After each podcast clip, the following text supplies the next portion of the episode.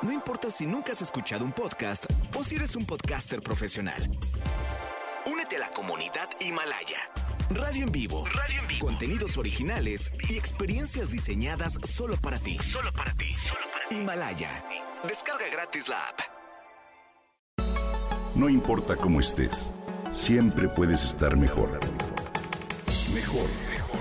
Con Reavivadas.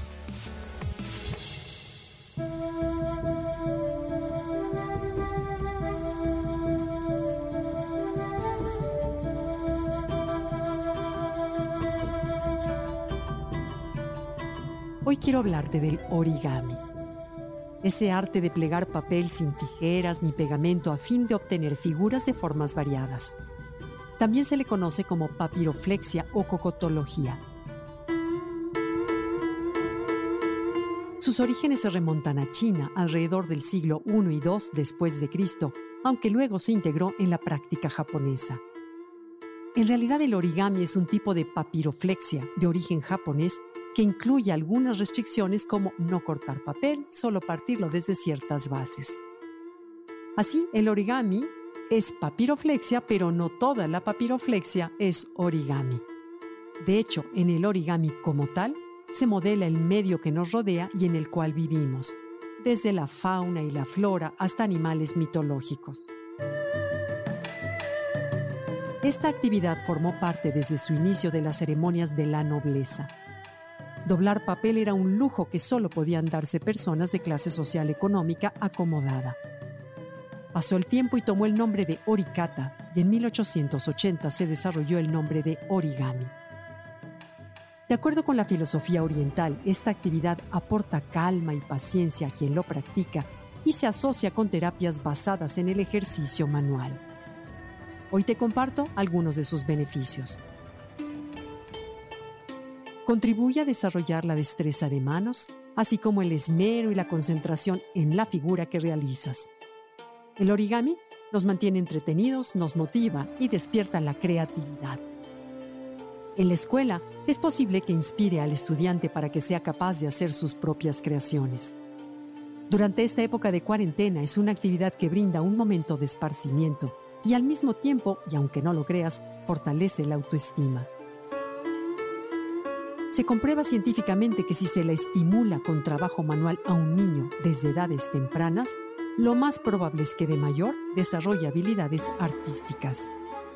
En ese sentido, también es muy importante que empiecen desde bebés si es posible, ya que el entrenamiento de los deditos de un párvulo acelera el proceso de madurez de su cerebro al trabajar ambas partes de los hemisferios. En los adultos, la práctica del origami desarrolla la inteligencia y la memoria. Por la manera en que se realiza, el origami forma parte de un arte, pero también es parte de una técnica y permite que las personas se comuniquen mejor con los demás. Recientes estudios científicos incluso señalan que realizar esta actividad lleva a los estudiantes a mejorar en otras asignaturas escolares, principalmente en matemáticas o geometría. ¿Qué tal? El origami tiene esa vertiente científica, pues depende de las preferencias de cada plegador o del sistema que siga para realizarlo.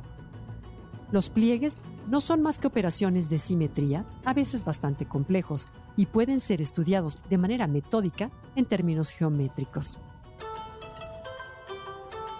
Desde el punto de vista psicológico y emocional, plegar papel estimula procesos mentales gracias a que te lleva a estar presente y concentrado en lo que haces. Por eso, ya se realizan distintos estudios con alumnos que presentan déficit de atención y hoy se estimulan con el mecanismo de doblar papel.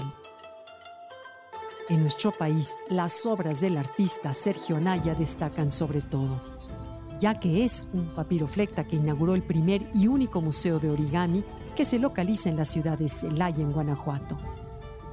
También Sebastián Arellano trabaja el origami y Yago Braojos. ¿Qué tal si buscas algunos videos para intentar hacer algunas figuras durante esta pandemia en compañía de tu familia? Verás que se van a divertir.